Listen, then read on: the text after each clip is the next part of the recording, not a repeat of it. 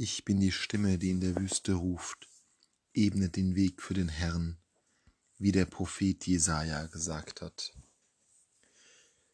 Johannes der Täufer ruft, ebnet dem Herrn den Weg.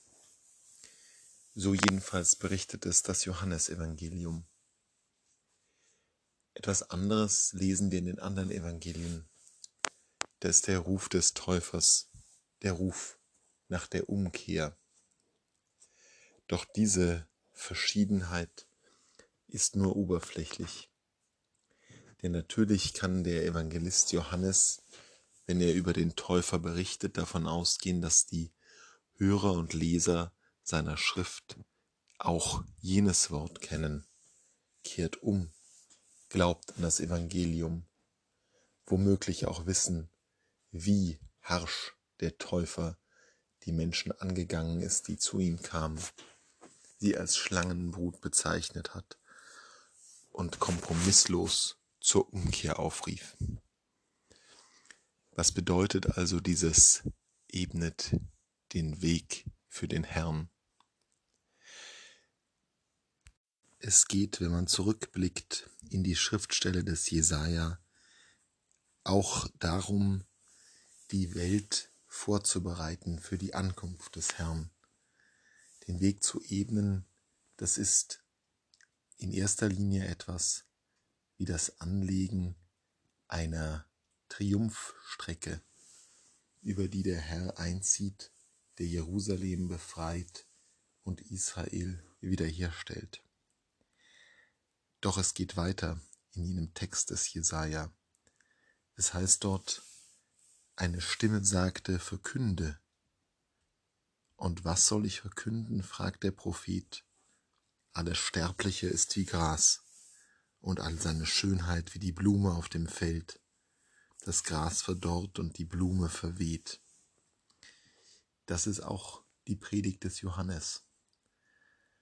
Und das wusste der Evangelist, als er sich auf diese Stelle des Jesaja bezog, dass es dort nicht nur um den herrlichen Einzug des Herrn geht, wie wir ihn gerade jetzt im Weihnachtsfest begangen, wie wir ihn im Advent ersehnt haben, sondern dass es bei der Aufgabe des Wegebnens ganz besonders um die Hindernisse geht, die wir selbst errichten durch unsere Torheit, Ängstlichkeit und Sündhaftigkeit. Unser Leben ist begrenzt. Alle Sterbliche ist wie Gras. Und diese Begrenztheit des Lebens macht es gerade so wichtig, auf den Umkehrruf zu hören, ihn an sich heranzulassen und jene Hindernisse aus dem Weg zu räumen, die den Weg uneben machen. Der Weg, auf dem Gott zu uns kommt. Manche dieser Hindernisse sind liebgewordene Gewohnheiten, Dinge, ohne die wir kaum zu existieren vermeinen, Dinge, die für uns so wichtig sind, dass wir glauben, uns selbst zu verlieren, wenn wir sie aufgeben müssten.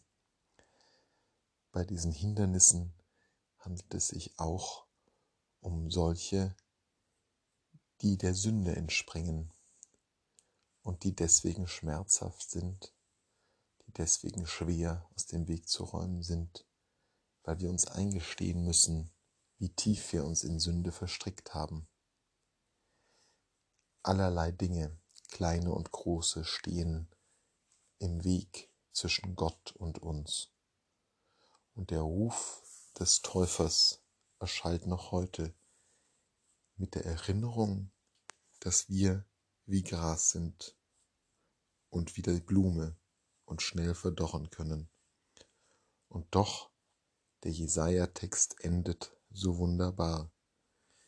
Es heißt dort, wie ein Hirt führt er seine Herde zur Weide, er sammelt sie mit starker Hand, die Lämmer trägt er auf dem Arm, die Mutterschafe führt er behutsam. Und das ist die Hoffnung, die wir haben dürfen, dass unser unebenes und von Hindernissen durchzogenes Leben am Ende überwunden wird vom Herrn und Hirten unserer Seelen.